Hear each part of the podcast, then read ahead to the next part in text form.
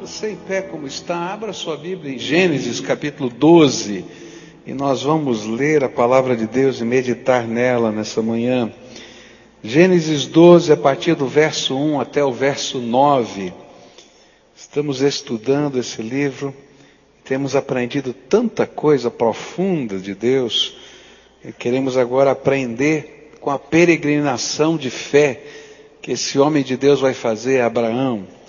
Gênesis 12, a partir do verso 1, a Bíblia diz assim: Certo dia o Senhor Deus disse a Abraão: Saia da sua terra, do meio dos seus parentes, da casa do seu pai, e vá para uma terra que eu lhe mostrarei. Os seus descendentes vão formar uma grande nação. Eu o abençoarei, o seu nome será famoso, e você será uma bênção para os outros. Abençoarei os que o abençoarem, e amaldiçoarei os que o amaldiçoarem, e por meio de você eu abençoarei todos os povos do mundo. Abrão tinha 75 anos quando partiu de Arã, como o Senhor havia ordenado, e Ló foi com ele. Abrão levou a sua mulher Sarai, o seu sobrinho Ló, filho do seu irmão, e todas as riquezas e escravos que havia conseguido em Arã, quando chegaram a Canaã. Abraão atravessou o país até que chegou a Siquém, um lugar santo, onde ficava a árvore sagrada de Moré, e naquele tempo os cananeus viviam nessa região. E ali o Senhor apareceu a Abraão e disse: Eu vou dar essa terra aos seus descendentes e naquele lugar, Abraão construiu um altar a Deus, o Senhor, pois ali o Senhor havia aparecido a ele. E depois disso, Abraão foi para a região montanhosa que fica a leste da cidade de Betel, e ali armou o seu acampamento. Betel ficava a oeste do acampamento e a cidade de Ai ficava a leste. E também nesse lugar, Abraão construiu um altar e adorou o Senhor. E dali ele foi andando de um lugar para outro, sempre na direção do sul da terra de Canaã. Senhor Jesus, nós estamos na tua presença, te adoramos por tudo quanto o Senhor já fez. Celebramos a vida de pessoas que confirmaram publicamente a sua fé através do batismo. Celebramos, Senhor, testemunhos de gratidão, celebramos a história e nesta hora queremos celebrar a tua palavra na nossa vida. Por isso, aplica a tua palavra aos nossos corações. Nós queremos confessar a ti as nossas falhas, as nossas incapacidades.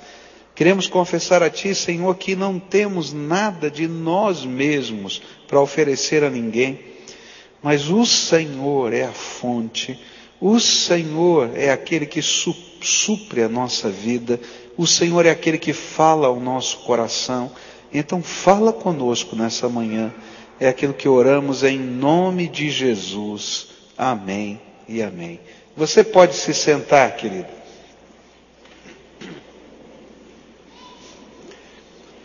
Quando nós estudamos a palavra de Deus, nós vamos aprendendo que fé não é apenas um conjunto de crenças ou uma afirmação positiva.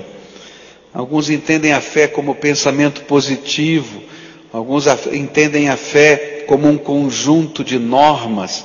Mas quando a gente vai lendo a Bíblia, a gente vai descobrir que a fé é muito mais do que isso. Fé é uma caminhada com Deus ao longo da vida. Fé é a gente aprender que o Senhor fala conosco. Fé é a gente sentir a presença de Deus. Fé é entender que Deus tem um propósito para a nossa vida e nós fazemos parte desse propósito e começamos a caminhar junto com Deus.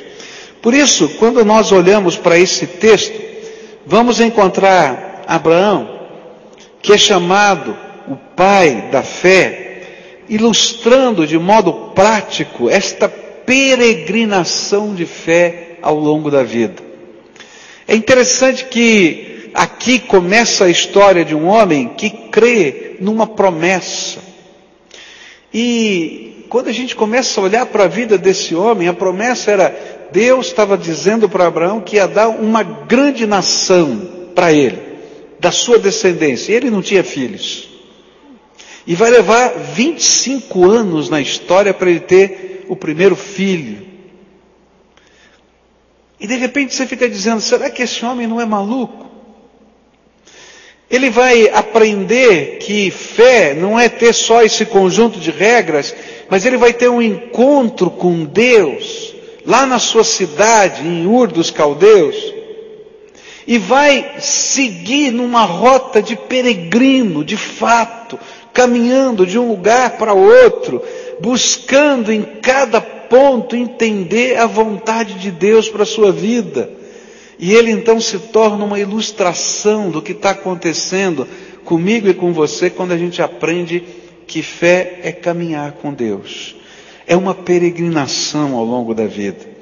E hoje eu gostaria de aprender com esse homem Abraão quais as estações desta peregrinação que nós necessitamos passar para construir a nossa vida de fé pessoal na presença de Deus. Na peregrinação normalmente litúrgica, você tem estações, você vai fazendo algumas paradas para você poder aprender, para você poder se reabastecer na sua jornada. E na peregrinação de Abraão, a gente vai perceber essas estações, esses momentos que Deus está consolidando essa caminhada de fé na vida dele. Qual foi a primeira estação dessa peregrinação desse homem de Deus que eu e você precisamos viver? Porque se a gente não viver isso, não dá para peregrinar. Ela está logo no versículo 1, olha só. Certo dia o Senhor Deus disse a Abraão: saia da sua terra, do meio dos seus parentes, da casa do seu pai, e vá para uma terra que eu lhe mostrarei. A primeira estação que precisamos passar para podermos construir a nossa peregrinação de fé é um encontro pessoal com o autor e consumador da fé, o Deus da nossa vida, o Senhor Jesus. Eu fico pensando, o que que fez com que este homem começasse uma jornada que vai durar toda a sua vida e vai implicar em custosas entregas que ele vai fazendo ao longo da vida a esse Deus que ele conhece. Não foi outra coisa a não ser aquele encontro pessoal com aquele que seria o Senhor da sua vida. O que que faz esse homem largar a cidade dele, a cultura dele, a família dele, os negócios, o lugar onde ele vivia e ir para uma terra que ele não sabe direito qual é? Você já pensou? Se fosse com você essa história, e você chegasse para sua esposa, tá? E dissesse assim: olha, nós vamos vender a casa, o apartamento, nós vamos vender tudo que a gente tem, porque eu vou para um outro lugar. E aí, naturalmente, sua esposa ia perguntar para você: para onde a gente vai? E vai fazer o quê?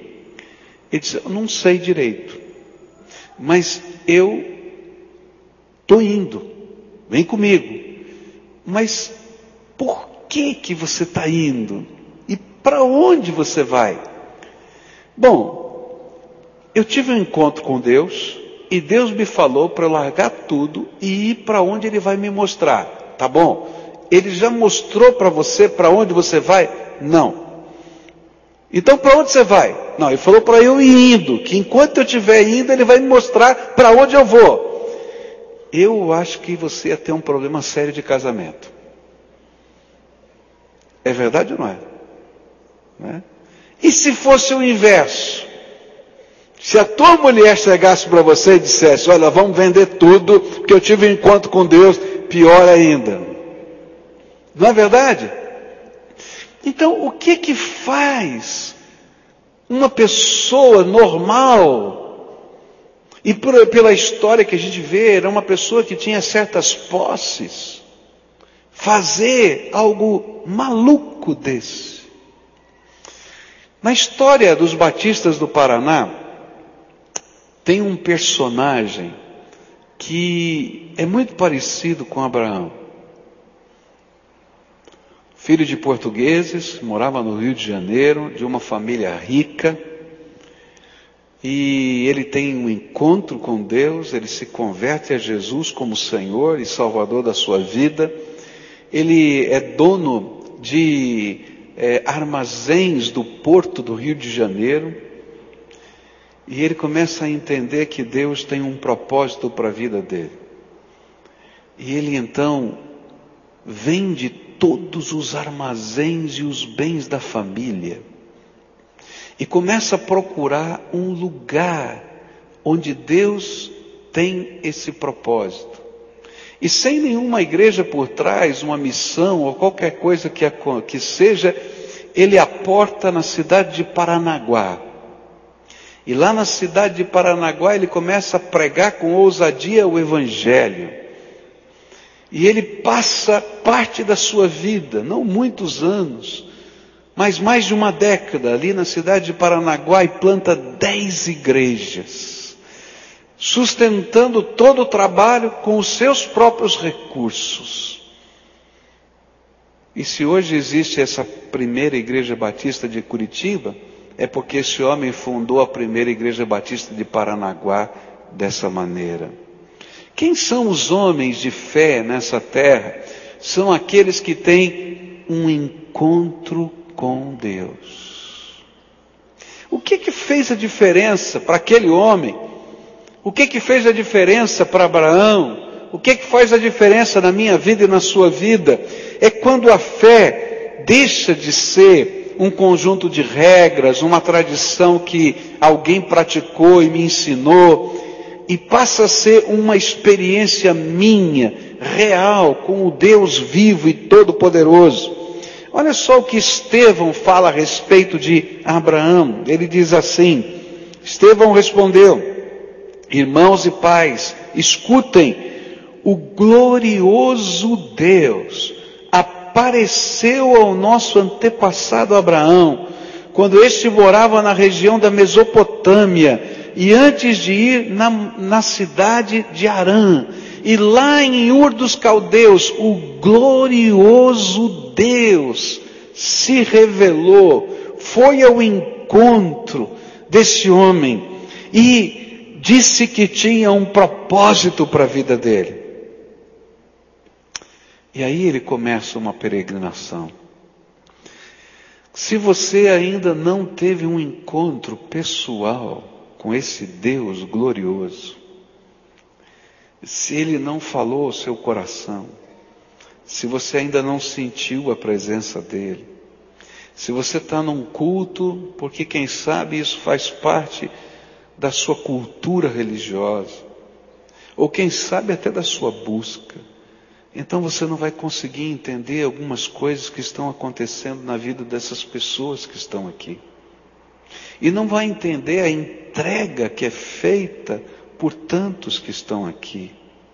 Não vai entender algumas partes até da liturgia, porque, queridos, o que nos motiva é porque o Senhor fala com a gente.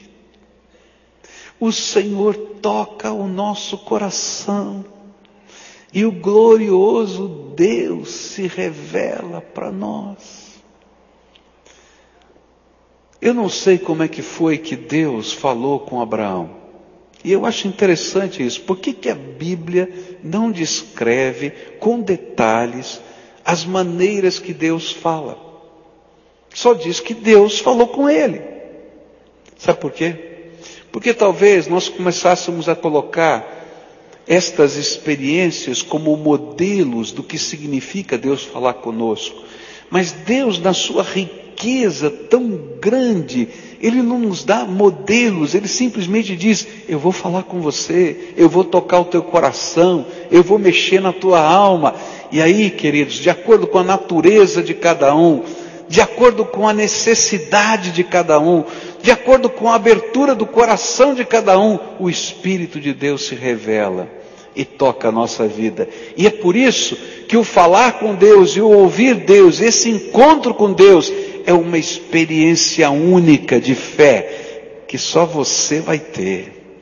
E que talvez o outro que está do teu lado vai achar você maluco, doido. Mas essa é a razão de você começar uma caminhada com Deus. Nessa hora, por exemplo, o Espírito Santo de Deus está pairando nesse lugar. Nesse momento, e o Espírito de Deus fala conosco. E ele começa a pegar situações da nossa vida, ele começa a mexer em áreas do nosso coração, ele nos faz lembrar de coisas que a gente não tinha entendido. E ele começa a aplicar estas coisas na nossa vida para dizer: Eu tenho me encontrado com você, tenho falado com você. E queridos, quando a gente consegue perceber essas coisas, sentir essas coisas, nasce dentro de nós uma motivação. Por isso a pergunta que eu tenho para você hoje é: como foi? Quando foi o teu encontro com o glorioso Senhor? Porque se você não se encontrou com Ele ainda, você não vai conseguir caminhar nessa peregrinação. Porque se você não tiver essa experiência, tremenda. Sua fé vai ser uma mera tradição. Ou quem sabe lembranças dos encontros com Deus, com pessoas significativas da sua vida. Ou quem sabe até um profundo respeito pelo Senhor desse universo. Mas você nunca vai ter coragem de dar passos de fé nessa caminhada, porque, queridos, o que nos motiva é sentir, é ouvir o toque de Deus na nossa vida. Quando Ele falou com você, quando Ele tocou a sua alma, quando Ele deixou de ser uma história e passou a ser uma pessoa que você conhece, teme e ama,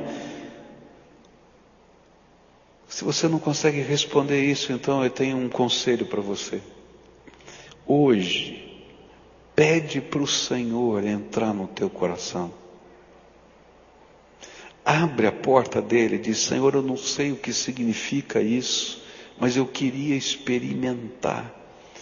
E eu queria ver, eu queria ouvir, eu queria sentir a tua presença. Marca a minha vida, porque eu quero ser tocado pelo teu amor. E sabe, queridos, essa é uma oração que Deus tem prazer de responder. Porque essa oração é o começo de uma jornada de fé. Essa semana nós tivemos o encontro dos pastores e logo depois do encontro dos pastores eu fui a São Paulo pregar numa conferência de descendentes de imigrantes aqui no Brasil e que pensam na obra missionária a partir das etnias que eles fazem parte. E a pessoa com que ficou cuidando de mim nessa viagem, né, foi me levar ao lugar do encontro, me levou para jantar, era, eram dois irmãos né, de descendência árabe. Um xiita convertido, outro um de, de origem ortodoxa convertido. E foi tremendo conversar com aqueles homens. Cada história, meus irmãos, cada história. Nós pegamos um trânsito de duas horas em São Paulo. Saímos duas horas antes de começar a conferência do hotel, até chegar na, na igreja, levamos duas horas. Foram duas horas conversando os testemunhos desses homens. Que coisa tremenda. Um deles, um ano e meio depois de convertido, Deus começou a tocar o coração dele. Ele se converteu em Foz do Iguaçu, aqui no Paraná. A palavra de Deus tocou o coração dele, ele teve um encontro com Jesus, algo tremendo na sua vida. E um ano e meio depois, Deus começou a incomodar o seu coração, incomodar o seu coração, e ele precisava voltar para o Líbano, para sua cidade, para falar desse Jesus que ele encontrou naquela cidade. E ele sabia dos perigos, dos problemas, fechou todos os negócios dele em Foz do Iguaçu e viajou para o Líbano. Morou lá um ano e meio. Teve de tudo, perseguição, problema, um monte de coisa. Mas sabe, quando ele saiu dali, ele deixou uma igreja plantada na sua cidade. Ele não era um pastor. Ele não tinha curso teológico, mas ele tinha um encontro com Jesus. Ele não podia deixar de falar daquilo que ele tinha visto e ouvido do Senhor. E ele ali então plantou uma igreja. Deus aí disse: Bom, agora está na hora de seguir. Ele foi para outros caminhos. Ele é um peregrino também. Hoje ele está de novo, mora em São Paulo. Deus enche o coração daquele homem de alegria de pregar o Evangelho. E ele ficou me contando das situações em que ele foi pregando o Evangelho. Sabe por quê? Porque a boca fala do que o coração está cheio. Querido, se você está vivendo encontros profundos com o Senhor da glória, você não vai conseguir falar outra coisa a não ser da glória desse Senhor na tua vida. E o xiita? O xiita, que coisa tremenda. Que Deus fez de transformação. E Deus mexeu no coração dele, e ele começou uma jornada de fé. Um homem muito complicado, muito violento para você ter uma ideia, ele deu nove facadas numa pessoa. E aí Deus começou a quebrar o coração dele. E quando ele teve seu encontro com Jesus, Jesus falou para ele: Você vai ter que procurar todas as pessoas que você machucou e que você roubou, que você fez mal, e vai consertar a tua vida com eles e pedir perdão. E ele falou: Senhor, vai ser difícil. E um dia ele encontra o homem das nove facadas. Imagina a cena. O homem vê o xiita e sai correndo. E ele sai correndo atrás. Ele encontra o homem, segura o homem. E ele diz: pelo amor de Deus, não me mata. Não, eu não vim aqui te matar. Eu encontrei Jesus e vim aqui pedir perdão para você, porque eu te dei as nove facadas. Ele disse: está perdoado, mas vai embora daqui logo. Queridos, que coisa tremenda. Quem faz umas coisas dessas? Só Deus faz isso. Agora, por que, que a gente faz essas coisas? É porque um dia a gente não apenas ouviu uma história, a gente viveu essa história na presença de Deus. A fé que Deus quer que você tenha não é apenas lembrança ou reprodução de memoriais litúrgicos é uma experiência. Deus quer falar com você, quer tocar o teu coração. E ela começa essa fé com uma experiência que a gente invoca esse Senhor para entrar dentro da nossa vida. Ele sabe que nós somos pecadores e você sabe que você é pecador. Mas ele ama esse pecador e quer transformar essa vida. E sabe, quando a gente diz para ele, eu sei que eu não posso, eu sei que eu sou pecador, eu sei, mas Jesus tenha misericórdia de mim, entra no meu coração, fala comigo, eu quero aprender a ouvir a tua voz, eu quero te conhecer. Essa é aquela oração tremenda que Deus tem prazer de ouvir e ele começa imediatamente selando a nossa vida com o seu Espírito, e o Espírito de Deus começa a nos ensinar a viver no caminho dele. E aí começa uma peregrinação de fé. Por isso, Hebreus 12, verso 2, vai dizer para a gente: fitando os olhos em Jesus, autor e consumador da nossa fé, o qual, pelo gozo que lhe está proposto, suportou a cruz, desprezando a ignomínia e está sentado à direita do trono de Deus. Queridos, a gente só consegue seguir nessa peregrinação se a gente olhar firme para Jesus, o Autor e o Consumador da nossa fé. Bom, esse é o primeiro, primeira estação. E aí, o que acontece? A segunda estação da peregrinação da fé é uma estação que eu vou chamar de entregas. Nós sempre somos encontrados pelo Senhor da maneira como nós estamos. Não importa quem você seja, o lugar em que você está, não importa a situação da tua vida, Deus se encontra conosco no lugar em que a gente está, do jeito que a gente é. Mas Ele nunca permite que nós deixemos esse encontro da mesma maneira como nós chegamos. E é por isso que nós vamos ter que deixar aos pés do Senhor, daquele que fala conosco, tudo o que pode atrapalhar a nossa jornada de fé.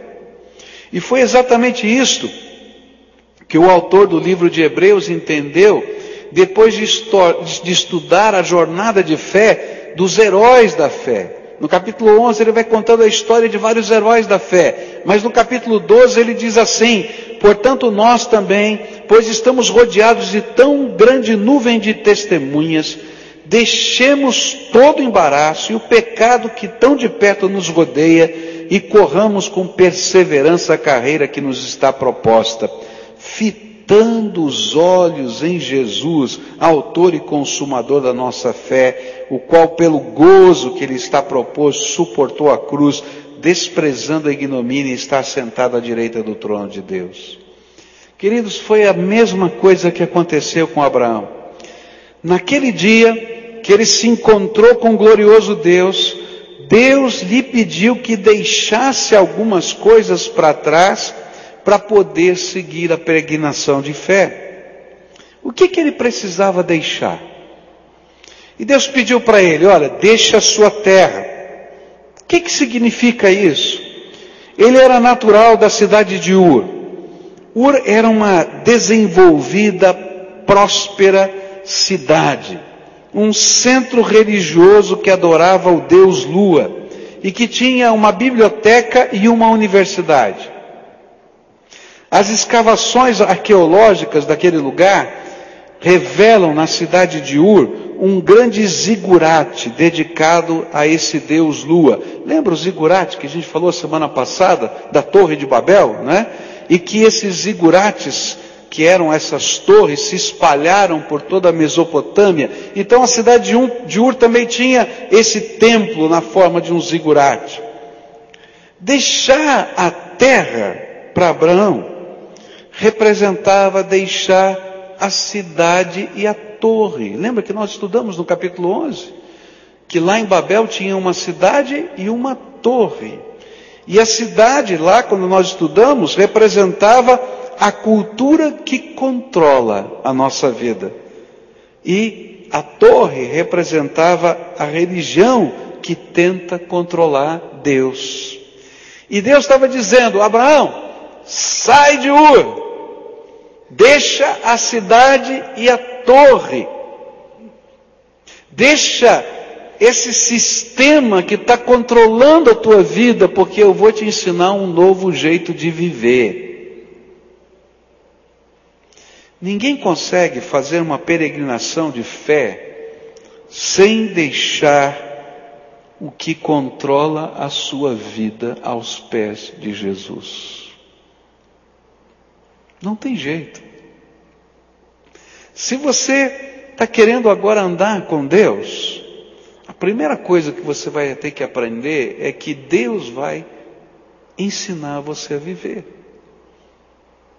A primeira coisa que você vai ter que aprender é que alguma coisa controlava a tua vida. Você vai dizer, não, quem controla a minha vida é a minha cabeça, é verdade. É do teu jeito, é verdade. Mas o teu jeito também está limitado pelas coisas que cercam a tua vida.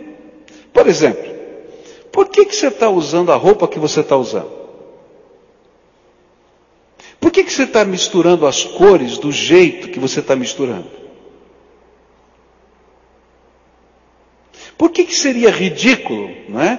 Se eu viesse com alguma coisa tão diferente daquilo que é o normal dentro da minha cultura.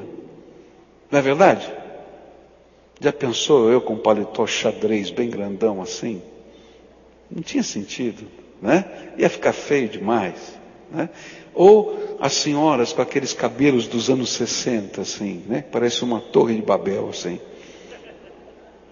Não é verdade? Não é estranho? Por quê? Em cada tempo, em cada geração, em cada cultura, a gente tem certos costumes, valores, jeitos, e a gente se deixa amoldar pelas filosofias que nos cercam. E Deus estava dizendo, Abraão, você vai ter que deixar tudo aos meus pés, porque eu vou te ensinar a viver do meu jeito. Você vai deixar essa cidade e vai deixar essa torre. E sabe, quando a gente está vivendo dessa experiência com Deus, Deus vai falar para a gente assim: olha, abre mão do teu jeito de viver, porque eu vou te ensinar o meu jeito de viver. E uma das grandes batalhas espirituais da nossa vida é que o nosso jeito de viver, ele volta N vezes e a gente tem que reconsagrar ao Senhor. Quando a gente estudar um pouquinho a história de Abraão, a gente vai ver em determinados momentos que ele tem recaídas. E que Deus tem que dizer: volta aqui, Abraão, você não está preparado ainda, vem para cá. E eu creio, no meu coração, que a promessa levou 25 anos para se cumprir na vida dele, porque Deus não estava preparando um homem para ter um filho, mas ele estava preparando um homem para construir uma nação. E para isso ele precisava estar preparado e muito bem solidificado nos valores do reino de Deus, para que esses valores pudessem passar para a próxima geração. E muitas vezes, nas nossas experiências de fé, nós temos tempos de espera. E a gente não entende por quê. Porque nós estamos sendo preparados por Deus para que os valores dele estejam tremendamente arraigados na nossa vida. E por isso, você vai ter que deixar também a sua terra, a sua cultura, o seu jeito de ser, a sua maneira de pensar, as coisas que controlam você, porque você vai ter um único Senhor. Esse Senhor é Jesus, o Salvador da tua vida. Se não for assim, não dá para viver. É por isso que para fazer essa peregrinação a gente deixa. Agora é interessante que para construir coisas novas e boas, a gente precisa aprender a deixar. Uma das regras do casamento, que está lá no livro de Gênesis, é: o homem vai deixar pai e mãe e vai se unir à sua esposa e serão os dois uma só carne. Não dá para a gente começar uma família sem deixar. Por que, que a gente tem que deixar? Porque a família, cada família aqui tem a sua cultura, o seu jeito de pensar até o jeito de dobrar meia. Não é verdade? Já contei essa história aqui. Né? Ela dobra meia, agora não, graças a Deus, né? Ela põe as meias assim, toda dobradinha, uma em cima da outra. E eu sou bagunceiro, eu pegava, misturava tudo. Quando ia pegar uma, pegava todas, sabe? Caía tudo assim. E eu adorava fazer bolinha na meia. E ela detestava as bolinhas. Graças a Deus, agora tem bolinha em casa, né? Verdade. É bom você estar aqui, sabia? É. Tá bom. Então, gente, né? agora me perdi aqui, tá vendo? Tem culturas né, diferentes. E se a gente não aprende a deixar as culturas, a gente não constrói a nova cultura. E é por isso que o Senhor vai dizer para Abraão: deixa. E coisas que têm valor, que precisam ser construídas, a gente tem que deixar para poder estar tá aberto para construir esses novos valores. Para fazer uma aliança com o Senhor, você vai precisar deixar aos pés do Salvador o que controla você. E aí é, o Senhor vai dizer para Abraão: Abraão, você vai deixar não apenas a cidade, a torre, a sua terra, Mas você precisa deixar a sua parentela. Que Deus queria dizer com isso? Será que ele estava dizendo que a gente tem que abandonar os parentes? Que ele não devia cuidar dos seus pais ou daqueles que dependiam dele? Não. E para você entender o que Deus estava falando, a gente tem que compreender o que está dito lá em Josué 24, 2, onde Josué fala a respeito disso. Ele diz assim: E então Josué disse ao, a todo o povo: O Senhor, o Deus de Israel, diz isto: há muito tempo os antepassados de vocês viviam no outro lado do rio Eufrates e adoravam outros deuses. Tera, um desses antepassados era pai de Abraão e de Naor. O que, que a Bíblia nos ensina era que para Abraão poder fazer a sua peregrinação de fé, ele precisava deixar os deuses do seu pai. Ele sai de Ur dos Caldeus e vai para Arã, e ele não vai sozinho, ele leva o seu pai ele leva o seu sobrinho, ele leva a sua família, e ele começa a primeira jornada. Quando chega em Arã, morre o pai de Abraão e ele segue a jornada. Mas o que ele estava fazendo? Ele estava dizendo assim: Olha, eu tive um encontro com Deus e não foi o Deus Lua, foi o único Deus vivo e verdadeiro. E ele tomou então a decisão que afetaria algumas suscetibilidades familiares. Você pode imaginar, talvez, o velho Tera dizendo que está ficando louco, meu filho, está pensando que é o quê? Que negócio é esse? Nossa família vive aqui há tantos anos, nós adoramos o Deus Lua há tantos anos, nós frequentamos os Igurate. E o que, que você está fazendo? Está mudando tudo o que, que a gente está acostumado a fazer, está dizendo que está todo mundo errado. E queridos, se a gente não tem coragem de viver as convicções do nosso coração, e para isso a gente vai ter que deixar algumas coisas para trás, a gente não consegue caminhar nessa fé. E a Bíblia vai dizer que Abraão, então, ele não apenas deixa isso, ele coloca em primeiro lugar o seu compromisso com o Senhor, e o que a Bíblia vai nos ensinar é que a convicção de fé de Abraão era tão forte que ao invés de ser obstruído pelo seu pai, ele conduz o seu pai em direção do projeto de Deus. E olha só o que diz Gênesis, capítulo 11, versículo 31. E Tera saiu da cidade de Ur, na Babilônia, para ir até a terra de Canaã, e levou junto o seu filho Abraão e o seu neto Ló, que era filho de Arã, e a sua nora Sarai, que era mulher de Abraão, Abraão, e chegaram até Arã e ficaram morando ali. Queridos, a convicção de fé de Abraão era tão grande, mas tão grande, que toda a família foi arrastada para o projeto de Deus. E eles não foram impedimento do projeto de Deus porque a convicção do coração desse homem era profunda.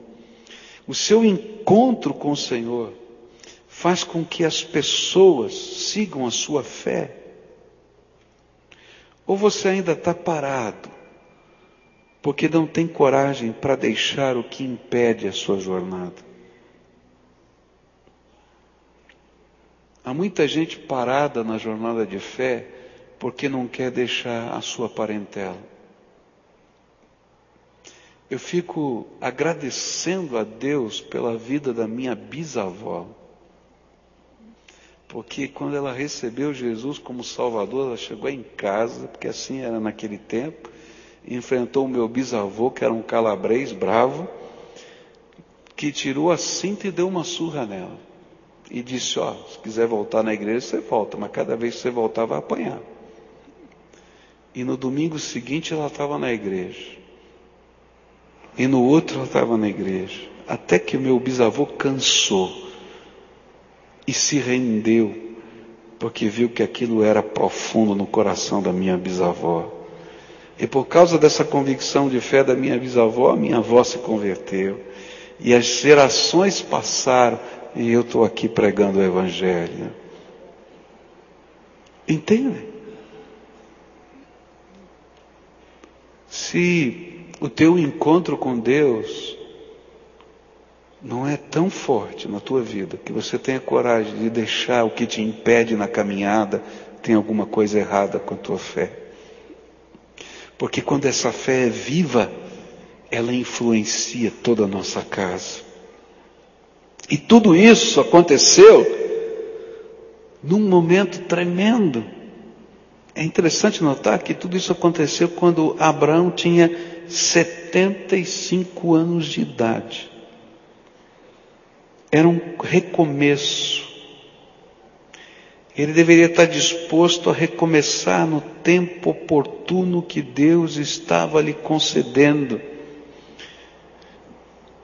E foi essa a grande diferença desse homem, uma disponibilidade de alma. Que idade você tem? Não importa a idade. Quando a gente tem que recomeçar é complicado. Em qualquer idade. Não é verdade? Começar do zero, tudo de novo. Eu fico pensando, eu não tenho 75, mas se eu tivesse que começar tudo de novo do zero, seria complicado. Mas o que a Bíblia está me ensinando é que no tempo em que Deus toca a nossa vida, é o tempo oportuno de Deus, e é o tempo que a gente tem que tomar a nossa decisão. Não tem jeito. E olha só, o que é que Deus viu no coração desse homem? Neemias 9, versículos 7 e 8 dizem assim: Tu és o Senhor, o Deus que elegeste Abraão e o tiraste de Ur dos caldeus e lhe puseste por nome Abraão e achaste o seu coração fiel perante ti e fizeste com ele o pacto de que darias à sua descendência a terra dos cananeus, dos heteus, dos amorreus, dos perizeus, dos jebuseus, dos gigazeus, e tu cumpriste as tuas palavras, pois és justo. Sabe o que é que Deus viu nesse homem? Um coração fiel,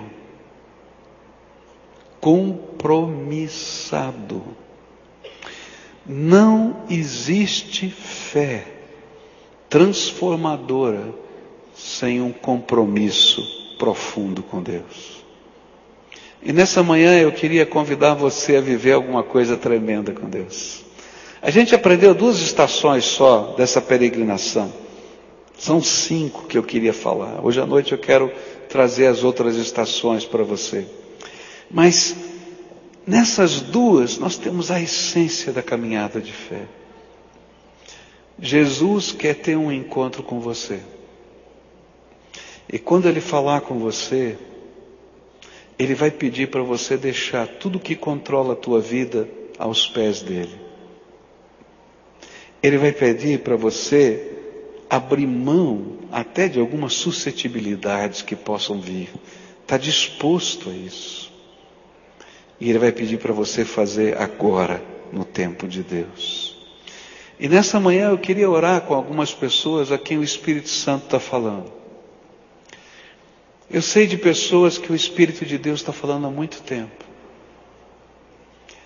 Que Deus já revelou a sua glória na vida dessas pessoas. Que já sentiram o toque de Deus na sua vida. Que já sentiram a presença do Espírito Santo que é impossível dizer que Deus não tenha tocado e falado com você, mas que não tiveram a coragem de deixar o que controla aos pés de Jesus. E por causa das entregas, eles estão assistindo de longe o que Deus quer fazer na sua vida. Eu não sei, mas o que o Espírito Santo de Deus está falando é: chega Agora é a hora da entrega. Está entendendo? De você abrir mão da tua terra, da tua parentela, que tudo isso significa, e entender que Deus quer começar algo novo na tua vida hoje. E não importa a idade. Eu me lembro da alegria de uma senhorinha de mais de 80 anos que eu batizei. Porque nessa fase da vida, ela teve a coragem e a ousadia de receber Jesus como Senhor e Salvador. Eu imagino a confusão, mas estava toda a família aqui. Por quê? Porque no tempo de Deus, ela teve a coragem de fazer a vontade de Deus. Hoje o Senhor quer tocar o teu coração. Se você é essa pessoa a quem o Espírito Santo já falou, já se revelou, já tocou teu coração, e é tempo de entrega. E hoje, pela fé, você quer colocar a tua vida, a tua terra, a tua parentela, o tempo da tua vida e dizer: Eu que vou aprender a caminhar com Jesus do jeito dele. Tem isso, aquilo, aquilo outro que está me impedindo, mas chega, chega, o Senhor é por mim. Eu queria orar por você e queria convidar você a deixar o teu lugar para vir aqui à frente para a gente orar. E eu sempre explico por que, que eu faço isso. Não é porque tem poder nesse lugar, não, é, não é porque minha mão é poderosa. É porque entrega é quando a gente deixa Deus fazer do jeito dele as coisas na nossa vida. E a primeira grande tentação que você vai ter é fazer do teu jeito. Eu vou ficar aqui no meu canto, do meu jeito, já estou entendendo tudo.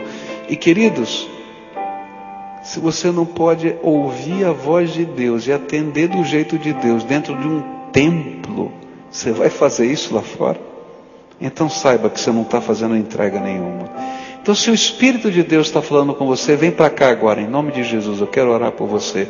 Pode ir levantando do seu lugar. Hoje é dia de entrega. O que é está impedindo você? Você vai dizer, Senhor, está certo, eu estou aqui parada no, no, tempo, no espaço por causa disso, daquilo, daquilo outro. Mas chega, estou aqui. Eu já conheço a tua voz, já senti a tua presença. Chega, eu vou fazer as minhas entregas ao Senhor. Tu conheces o meu coração, então venha para cá. Eu quero orar junto com você. Mas eu queria convidar um segundo grupo de pessoas. Algumas pessoas que, quem sabe, foram criados conhecendo a religiosidade e a fé, mas nunca experimentaram a presença de Jesus na sua vida. Eu não conheço a voz de Jesus, eu não conheço a presença do Espírito Santo. Eu não consigo entender o que você está falando, pastor. Eu queria experimentar isso na minha vida. E eu estou disposto a abrir a porta do meu coração porque eu quero conhecer Jesus dentro da minha alma. Se você é uma pessoa que está vivendo isso e que quer experimentar essa graça de Deus na tua vida, eu queria orar junto com você, unir a minha fé com a sua, desse povo todo e pedir: Jesus, visita com o teu espírito. Então levanta do teu lugar e vem para cá que eu quero orar com você aqui hoje. Se o Espírito de Deus está falando com você assim, você quer experimentar isso no teu coração. Quero ouvir a voz de Deus, quero sentir a presença do Espírito. Quero conhecer o Senhor da minha vida. Fala comigo, Jesus. Entra no meu coração. Faz diferença dentro da minha alma. Vem para cá. Eu queria orar junto com você. E a gente vai estar orando juntos aqui. Queria convidar alguns irmãos para nos ajudarem, como a gente sempre faz. Vem para cá se você pode me ajudar a abraçar alguém, orar com alguém, tá? Quem vai orar com você de carne e osso, tem problemas, tem defeitos, ele vai ser só seu irmão. Só isso, só seu irmão. Ele vai estar do teu lado para orar junto, só isso. Então vem aqui, dá um abraço num irmão, numa irmã que está aqui, chega junto deles e acolhe, essa ideia, acolhe. Busca o Senhor, faz as entregas. Enquanto eles estão chegando para abraçar, tem uma oração que só você pode fazer. Se você veio fazer a entrega, Você sabe o que, que o Espírito de Deus falou no, no teu coração. Então fala, Senhor, estou me entregando. Estas coisas são impedimento na minha vida. E dá nome para essas coisas, entrega no altar de Deus. E pede a intervenção poderosa do Espírito de Deus sobre você. Pede que o Espírito de Deus toque a tua vida. Se você está chegando aqui pedindo que Jesus visite você, então diz: Jesus, eu quero te conhecer. E eu quero abrir a porta do meu coração.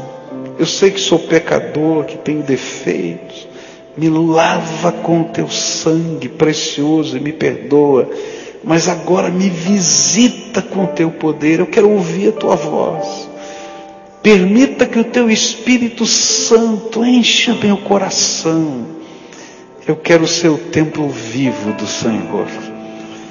O Senhor vai ouvir essa voz. Agora eu quero orar por você.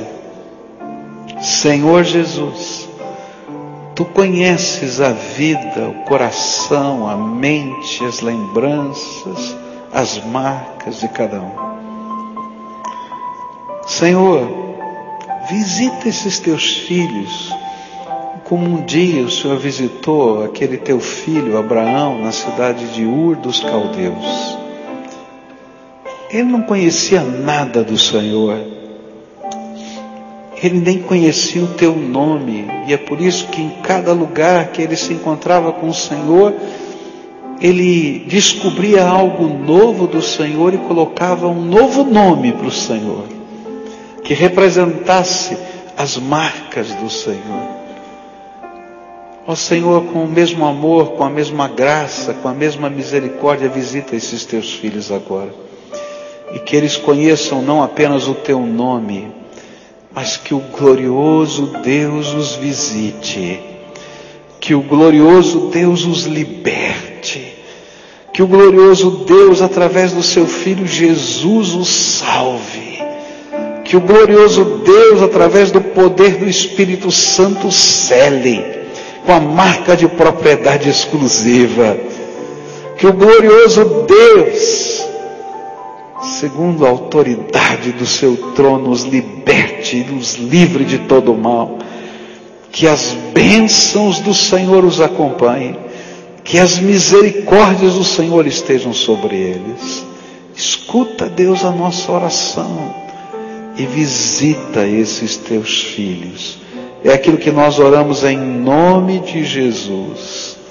Amém e amém. Fica de pé, querido, fica de pé, tá? Temos algumas pessoas que estão aqui para orar com você. Nós vamos cantar, todo o povo de Deus agora de pé. A gente vai adorar a Deus juntos. Enquanto a gente canta, se você veio para orar, chega perto de alguém diz assim: Posso orar por você?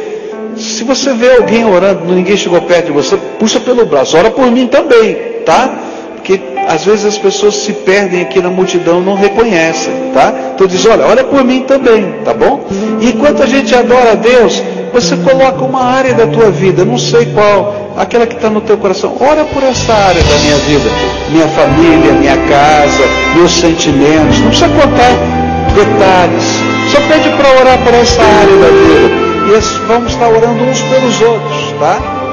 Então, se você vê alguém orando, puxa para perto, diz, ora por mim também, tá? Canta conosco enquanto isso. Me conhece, quebranta o meu coração, transforma-me conforme